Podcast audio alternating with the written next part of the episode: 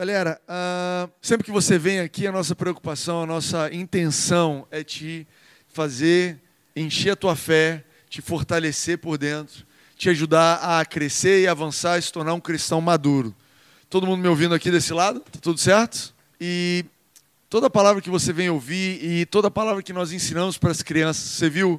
É, quem foi? Foi o Lucas que falou, né? Os, quando eu erro, os meus pecados estão perdoados. Nós temos cuidado de toda palavra, toda mensagem ministrar graça ao teu coração, ministrar essa essência do evangelho que é a boa notícia da graça. A boa notícia do evangelho não é que você pecou, isso você já sabia. Os seus, suas falhas, os seus defeitos, tenho certeza que você já sabe. Se você não sabe, conversa com a sua mãe, conversa com a sua, conversa com alguém, seu colega de trabalho ele vai te ajudar a entender. Mas a boa notícia é que, apesar dos nossos erros, Jesus já fez algo a respeito disso na cruz. E ele tem para nós uma vida livre de culpa, livre de toda condenação, para que você acerte, para que você deixe os erros para trás e avance. E essa é uma mensagem que ela permeia todas as nossas. Todo, tudo que você aprende aqui. Um dos critérios que nós temos aqui, quando alguém prepara uma mensagem, é: será que essa mensagem, isso eu me pergunto e pergunto para quem está vendo pregar aqui. Uh, essa mensagem, ela vai te fazer, ou vai fazer as pessoas que estão ouvindo mais conscientes dos erros delas, mais conscientes do que elas têm que fazer, ou mais conscientes do que Jesus fez por elas. Porque você precisa sair daqui domingo absolutamente consciente do que Jesus fez por você. Você precisa sair daqui domingo absolutamente cheio da certeza que Jesus é por você, Ele é a seu favor e que Ele é tudo que você precisa para acertar na vida, para dar certo, para romper, para ir para o próximo nível. Então, uh, eu decidi, apesar de estar sempre falando de forma implícita dessa graça, fazer uma mensagem, fazer uma série explicitamente sobre a graça. Então, essa série se chama Graça Explícita. E essa é a primeira parte. E a, a Bíblia fala em Colossenses 1, 28, e essa é a minha intenção.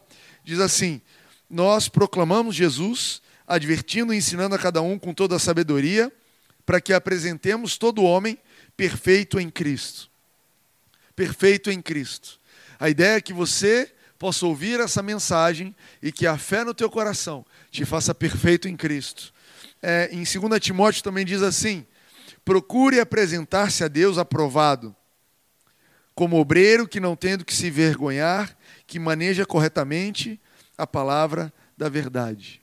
Eu creio que você tem tudo para ser uma pessoa aprovada, que não tendo que se envergonhar, que maneja bem a palavra de Deus, que entende quem você é na Bíblia, que entende quem você é em Cristo Jesus. E um dos pontos mais importantes da Bíblia é saber, é entender que a Bíblia é dividida em alianças.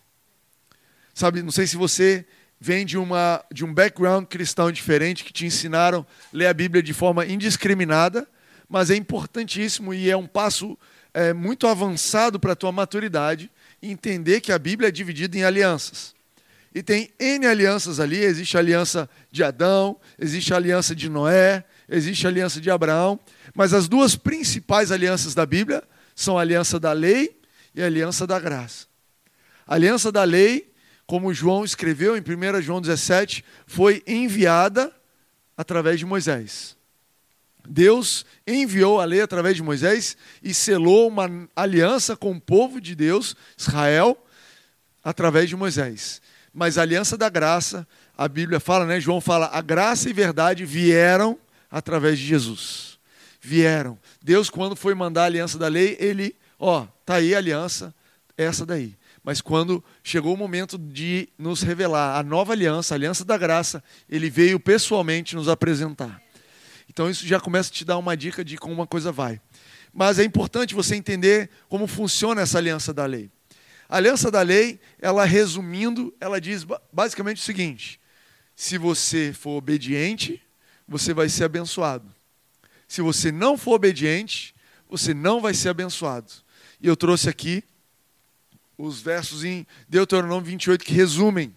Então, verso 1 diz assim: Se vocês obedecerem fielmente ao Senhor, o seu Deus, e seguirem cuidadosamente todos os seus mandamentos, que hoje dou a vocês, o Senhor, o seu Deus, os colocará muito acima de todas as nações. E depois seguem 14 versos de bênçãos de Deus. 14 versículos falando: olha, você vai ser abençoado quando levanta, quando dorme, quando entra, quando sai, quando você está indo trabalhar, quando você está em casa. Deus vai te abençoar em todos os cenários possíveis, se você obedecer. Mas o verso 15, também parte dessa aliança, diz assim: Entretanto, se vocês não obedecerem o Senhor, ao Senhor, o seu Deus, e não seguirem cuidadosamente todos os seus mandamentos e decretos que hoje dou a vocês, todas essas maldições cairão sobre vocês e os atingirão. E aí vem 60 e alguma coisa versos falando das maldições. E essa foi uma aliança que Deus fez com o povo de Israel. E é importante você entender que essa foi uma aliança que ela era uma evolução ao que existia antigamente. Porque essa aliança, com base nessa aliança aí, você vê a história de Davi e Golias e Davi venceu Golias. Com base nessa aliança, quando o povo se viu diante de fome, choveu maná. Diante, com base nessa aliança, quando o povo entrou na terra prometida, eles venceram e tomaram Jericó. Então, é uma aliança que, apesar de ser dessa cláusula de obediência que eu vou falar para vocês daqui a pouco, ela vem mostrar que a solução para a nossa vida, para tudo que nós precisamos, é a, simplesmente a bênção de Deus. Deus estava, através dessa aliança da lei, dizendo: olha, se você me tiver ao seu favor, se eu estiver te abençoando, se você tiver a minha bênção contigo, você é capaz de andar por sobre as águas, você é capaz de ver o mar abrindo, você é capaz de se alimentar no deserto, você é capaz de vencer os inimigos, você é capaz de um povo, e é interessante que Deus pega um povo escravo. Sabe, Deus falou: Olha, eu preciso mostrar para a humanidade que a minha bênção é suficiente. Então, como é que eu vou fazer isso? Ele escolheu fazer o seguinte: vou pegar esse povo aqui, que está escravo há 400 anos, e você reclama da colonização do Brasil. A colonização de Israel, não sei que a gente pode dizer assim, o fundamento, a matéria-prima que Israel foi feita foi 400 anos de escravidão. Quem ali tinha algum, alguma formação superior? Quem ali sabia dar ordens? Ninguém. Escravo é assim, ó, nasce e vai. Nasce, toma aqui, faz isso, não pergunta, não duvida, não pensa, faz. Escravo é assim. E Deus falou: é esse povo que eu vou pegar para mostrar que, se eu pegar 400 anos de escravidão, 2 milhões de pessoas, e eles tiverem só uma coisa a favor deles: eu. Só a minha bênção a favor deles. Só o favor de Deus para com eles. Então eles vão se tornar uma nação poderosíssima na terra.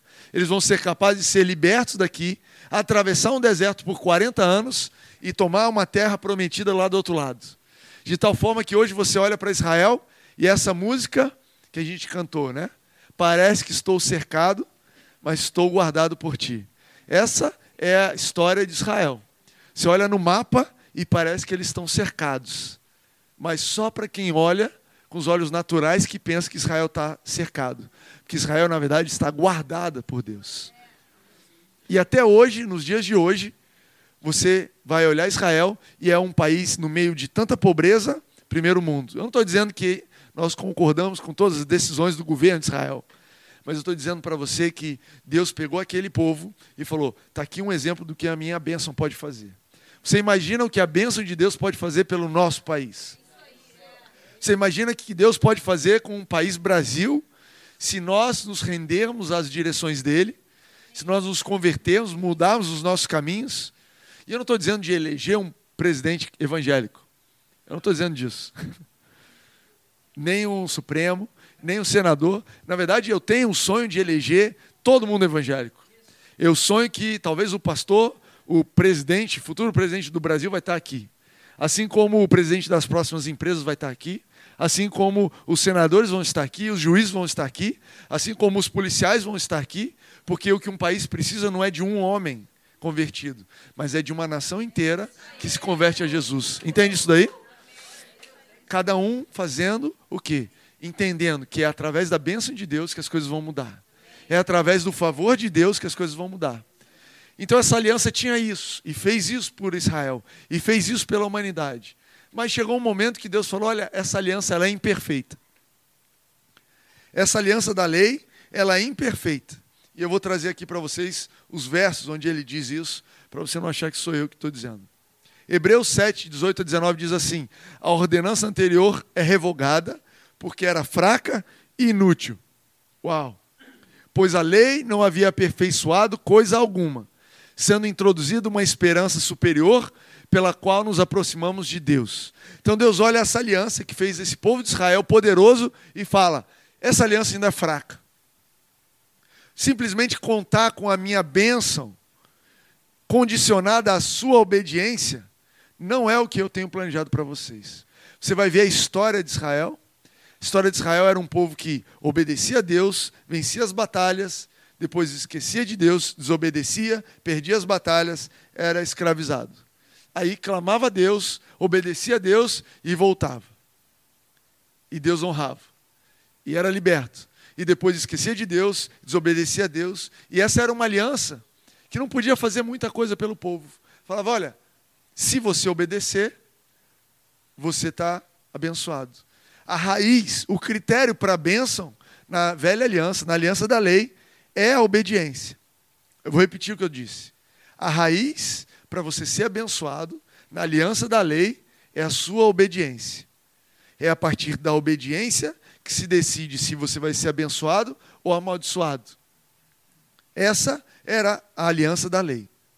A raiz na obediência. E Deus diz sobre essa aliança: ela é fraca e inútil. E eu trouxe aqui um exemplo para vocês. Vocês já viram um termômetro daqueles que a gente usa para medir a nossa temperatura. Pensa só que o termômetro, ele vem para te dizer o seguinte: olha, a temperatura correta que você foi feito para viver, que você tem a saúde perfeita, é 36 graus e meio. Tô certo? De manhã a Priscila concordou comigo, mas não senti firmeza. É isso mesmo, Rafa? 30... Pode falar, não é, não é? É? Tá bom? Ela falou tá bom também, quer dizer que pode ser que não seja. Entre 36 e 37 é mais pre preciso? O Rafa está concordando. Vai, Timóteo, explica aí a lei.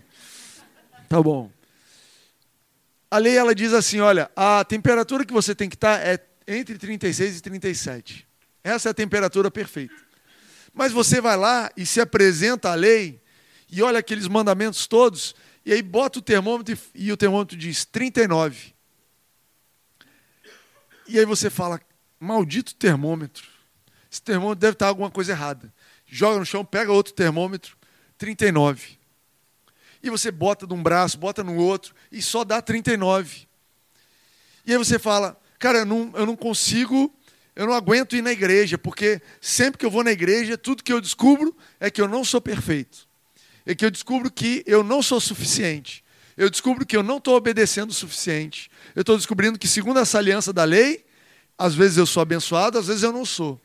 Porque às vezes eu consigo, faço um esforço e chego a 36,5 e estou saudável. E aquele domingo é maravilhoso, as crianças cantam e eu ergo o braço e glória a Deus.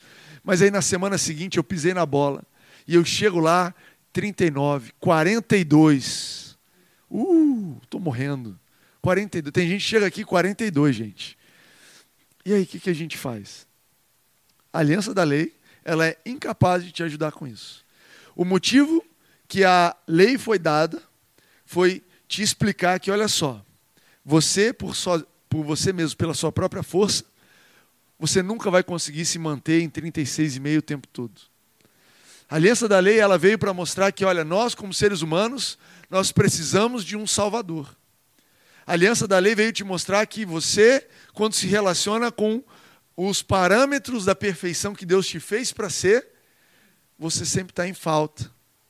A lei serve para te levar ao fim de você mesmo.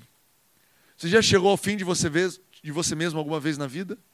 Alguma vez você já fez uma oração do tipo: Deus, eu não aguento mais. Deus, eu não dou mais conta. Deus, eu cansei de tentar. Deus, essa, isso aqui só você, só Jesus na causa. Cadê o sticker? Jesus, eu não consigo resolver. Eu tenho esse vício aqui, eu já tentei, esse método, aquele método. Deus, eu tenho esse vício, eu como mais que eu deveria. Eu não, Deus, eu ofendo as pessoas. Deus, eu não consigo perdoar esse fulano. Deus, eu tenho esse problema aqui, eu não consigo, com base nesse problema aqui, eu não consigo ser abençoado, porque quando eu olho para a lei, eu estou em falta. E a Bíblia fala que essa lei, ela serviu para te levar a Jesus. Gálatas 3, 24 diz: Assim a lei foi o nosso tutor até Cristo, para que fôssemos justificados pela fé. Porque Romanos 10, 4 diz assim: Porque o fim da lei é Cristo, para a justificação de todo o que crê. Essa lei e esse termômetro serve para você chegar a uma conclusão: preciso de um remédio. Eu preciso de um salvador. Não é isso que você faz quando você bota o termômetro aqui e você descobre que você está com 40 graus? Cara, eu preciso de um salvador preciso de um remédio. Eu não vou me resolver sozinho. Não adianta eu ficar olhando por termômetro que eu não vou resolver. E a aliança da lei, ela serviu para nos apontar para Cristo. E a Bíblia fala, Paulo ele dá o seguinte exemplo, ele fala, olha, uma criança, quando ela é pequena, ainda que ela seja herdeira, dona de tudo, ela não difere em nada de um escravo. Você tem criança em casa? Você já viu? Criança tem muita vontade, não tem? Mas eu não quero. Tudo bem, vai assim mesmo. Mas eu não quero. Ok, mas você é uma criança. É, não é recomendável você falar isso para o seu filho, mas você pode pensar, você ainda não, você ainda se assemelha a um escravo. Você ainda não tem de, decisão. Eu não recomendo você falar que isso vai pegar mal. Mas eu falo para os meus filhos, por exemplo, às vezes sentado na mesa, mas eu não estou com vontade de comer. A gente fala, olha, a sua vontade é muito importante, mas não é a coisa mais importante. Você vai comer e pronto. Entendeu isso aí? Você vai fazer. Por quê? Porque criança não dá em pé. Se criança não precisasse de pai e mãe para ensinar, para colocar limite, nascia na árvore. Não é verdade? Eu já parei para pensar, Jesus, por que, que essas crianças não nasceram na árvore? Dá bem menos prejuízo para a gente. Quem que vai pagar a escola dessa criança? Aquela árvore. Eu não sei, não sou eu, eu não tenho nada a ver com essa criança. Mas criança não dá em árvore. Criança precisa de um pai e de uma mãe. Uau! Um homem e uma mulher para fazer uma criança. Por quê? Porque precisa dos dois. O ideal é que os dois, e a gente sabe que existem N tipos de família hoje em dia, e tudo bem, você é separado, mãe solteira, pai solteiro, separou, juntou, é o vô, tudo bem, a gente está lidando com os problemas. Mas Deus fez uma criança para ser criada pelo pai e pela mãe. Por quê? Porque enquanto é criança, não sabe decidir. Também não tem estatura e maturidade para assumir responsabilidade. Então, uma criança ela precisa seguir a direção dos pais e receber a responsabilidade na medida que ela vai crescendo. Você, como pai, tem a responsabilidade de cuidar daquela criança, até pela lei. Se uma criança comete alguma coisa errada, é o pai que responde. Até a lei dos homens entende. Olha, essa criança é responsabilidade sua. Mas quando a criança cresce, chega à idade 18, 19, 20, dizem que chega essa idade, eu ainda não vi não. Estou crendo. Aleluia, uma hora chega. Você vira para ela e fala: Olha, agora você é um adulto. Agora você tem condições de decidir por você. Agora você não está mais debaixo da minha vontade, você não está mais debaixo dos meus do meu domínio, das minhas escolhas. Agora você vai fazer as suas escolhas e vai colher as consequências das suas escolhas. Agora você tem direitos e deveres. Você tem privilégios, mas responsabilidades. Agora você vai viver a sua vida. A Bíblia diz que a aliança da lei foi dada enquanto nós ainda éramos crianças, mas quando chegou a idade certa, quando Deus viu que a humanidade estava pronta, ele enviou seu filho Jesus para que nós saíssemos da condição de criança e fôssemos elevados à condição de filho. Não mais escravos, mas filhos. E agora ele inaugurou uma nova aliança onde a raiz não é mais obediência. Antes era, eu sou abençoado se eu obedecer, e eu sou amaldiçoado se eu, se eu não obedecer. Mas a raiz da graça é diferente. Eu trouxe um verso aqui para vocês lerem. E eu estou acabando, Reni, fica tranquilo.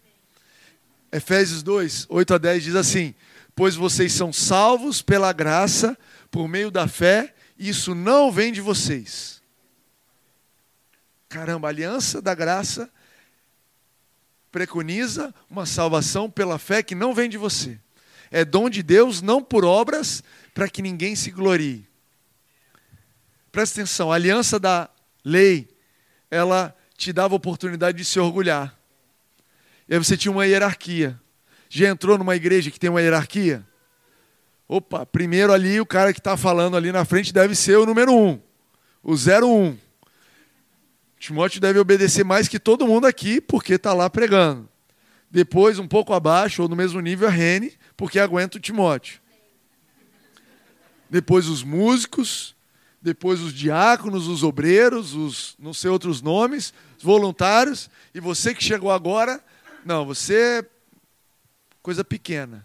Você está obedecendo há pouco tempo. Quanto tempo você está obedecendo a Deus? Acabou de converter. Ih, você não sabe de nada. Quem sabe aqui, eu estou aqui há 15 anos, irmão, que eu não falto culto. Ah, mas eu estou aqui há 15 anos, não falto culto de manhã nem à noite. Ah, mas eu não falto culto de manhã nem à noite, eu dou o dízimo. Ah, eu ainda trago a eu ainda sou voluntário. Entende essa confusão, essa briga? Porque enquanto a aliança diz que você tem, de acordo com seus méritos, de acordo com o que você obedece, você pode se orgulhar. Eu obedeço pra caramba. Eu nunca fiz coisa errada. Mas Jesus essa velha aliança ela foi dada justamente para todo mundo que é honesto. Chegue à conclusão de que, olha, eu não obedeço 100% do tempo. E sabe, você já viu um bandido chegar para o juiz e falar: seu juiz, eu, eu obedeci todas as leis, menos essa. Não, mas tem uma lei aqui dizendo que você não pode matar. Mas eu obedeço todas as outras. Só essa que não. Eu sou inocente. Não, desculpa, o senhor vai para a cadeia. Mas é só uma leizinha. Matei um camarada que, que é isso? Eu pago meus impostos, nunca roubei ninguém, sou gente boa. Olha, você me perdoa, mas a lei diz o seguinte: se você trespassar, se você quebrar uma regra, você é culpado da lei toda. E está lá na cadeia gente que quebrou um monte de regra e gente que quebrou só uma regra. Pessoas que mataram muitas vezes e pessoas que mataram só uma, porque a lei tem um critério só. Ou você cumpre ela todinha, ou você é culpado. E quando você é honesto, para chegar a Deus, você fala: Deus, com base na minha obediência, não dá. A outra versão é a hipocrisia. Também tem muito na igreja. É a pessoa que, não, finge que eu obedeci essa daí. Não, eu acho que isso aqui foi. Não, vamos fingir que eu fui. Mas Jesus veio, e Romanos 3 fala isso, que todos pecaram e foram destituídos da glória de Deus. Todos chegaram ao fim de si próprio. E precisam da graça de Deus. Mas foram justificados gratuitamente pelo Senhor Jesus. Então essa nova aliança, ela não se baseia mais na obediência, ela se baseia na fé. Fé é algo que você consegue ter a longo prazo de forma constante. Fé é algo que você pode depender, uma confiança em Deus. Deus, olha, eu pisei na bola de novo, mas eu confio em você. Deus, eu cometi esse erro de novo, mas eu, eu continuo acreditando que você é capaz de me transformar. Pai, olha, eu sei que eu estou vacilando, eu tenho esse vício horrível, eu cometo isso, é a milésima vez que eu faço isso, eu não gosto, mas, Pai, eu confio que você vai me libertar disso. Eu confio que você vai me transformar. E Jesus diz lá em João 16, ele diz assim: Se vocês crerem em mim, vocês farão obras como as minhas, e ainda maiores. Sabe o que Jesus está falando? Que na nova aliança, se a tua fé estiver alinhada, se a tua fé for saudável, se a tua fé for correta, as suas obras elas vão se alinhar. Entende isso daí? Acerta a tua fé, acerta a tua crença, acerta no teu coração aquilo que você crê, as tuas convicções. E as tuas obras vão se alinhar. E as palavras da sua boca vão se alinhar. E a tua saúde vai se alinhar. Timóteo, quanto tempo? Aí eu não sei. Tem gente que se converte, passa a crer em Jesus e imediatamente reconhece, cara, eu não vou mais viver essa vida aqui de escravidão, esse vício. E do, da noite pro, do, do dia para a noite, muda. Pum, vê o efeito da fé. Cara, eu não preciso mais disso. Outras pessoas demoram anos, mas eu creio, porque a Bíblia diz que se você tiver a fé correta, mais cedo ou mais tarde, as suas obras vão se alinhar. E aí você pode ler aqui, Efésios 2, a continuação diz: Porque somos criação de Deus, realizada em Cristo Jesus, para fazermos boas obras, as quais Deus preparou antes para nós as praticarmos. E olha que curioso esse verso. Ele diz assim: Vocês são salvos pela graça, por meio da fé, isso não vem de você, é dom de Deus, não por obras então você imaginaria que a graça de Deus, ela te libera para fazer o que quiser. Cara, eu não preciso mais obedecer, é só eu alinhar minha fé e está tudo certo, porque não é mais por obras. E sim, não é mais por obras. Mas, à medida que você alinha a sua fé, você se torna a criação de Deus, realizada em Cristo, preparada para fazer boas obras, as quais Deus preparou antes que nós, para nós as praticarmos. Sabe, a fé e a nova aliança não é que ela é sem obediência, mas a obediência que antes ela era a raiz e decidia se você ia ser abençoado ou não, agora ela é resultado da tua fé.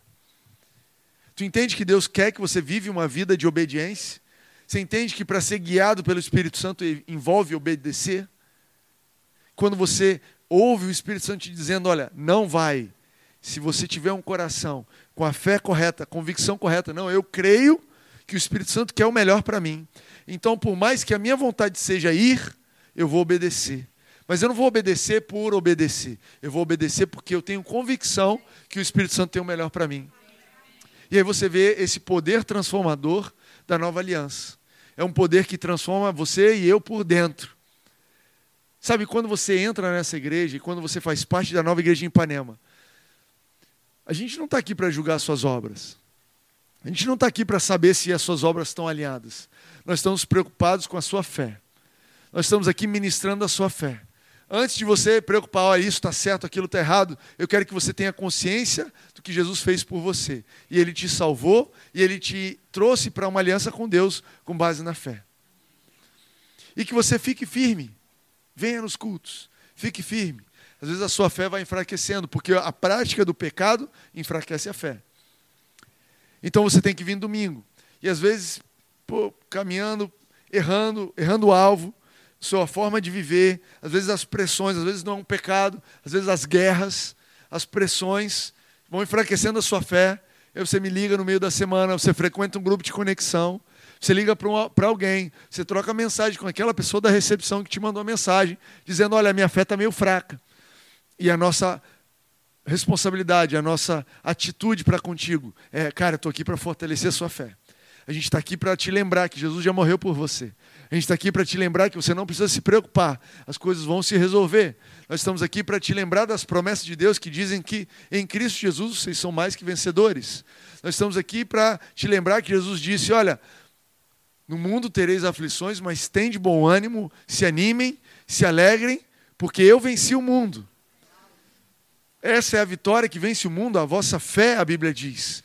Sabe, e você está aqui e as palavras estão sendo lançadas no seu coração. E eu estou aqui anunciando palavras de vida para você, para que a sua fé esteja saudável. Porque eu tenho certeza que se a sua fé estiver saudável, se a sua fé estiver alinhada, com base na nova aliança, a sua vida vai se endireitar. Mas, pastor, meu casamento está indo por água abaixo.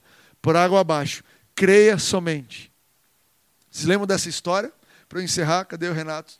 Toca para mim, Renato, por favor. Para eu encerrar, você lembra dessa história que Jesus chega perante duas irmãs e elas estão chorando porque o irmão delas morreu? Tem algum cenário mais negativo do que a morte?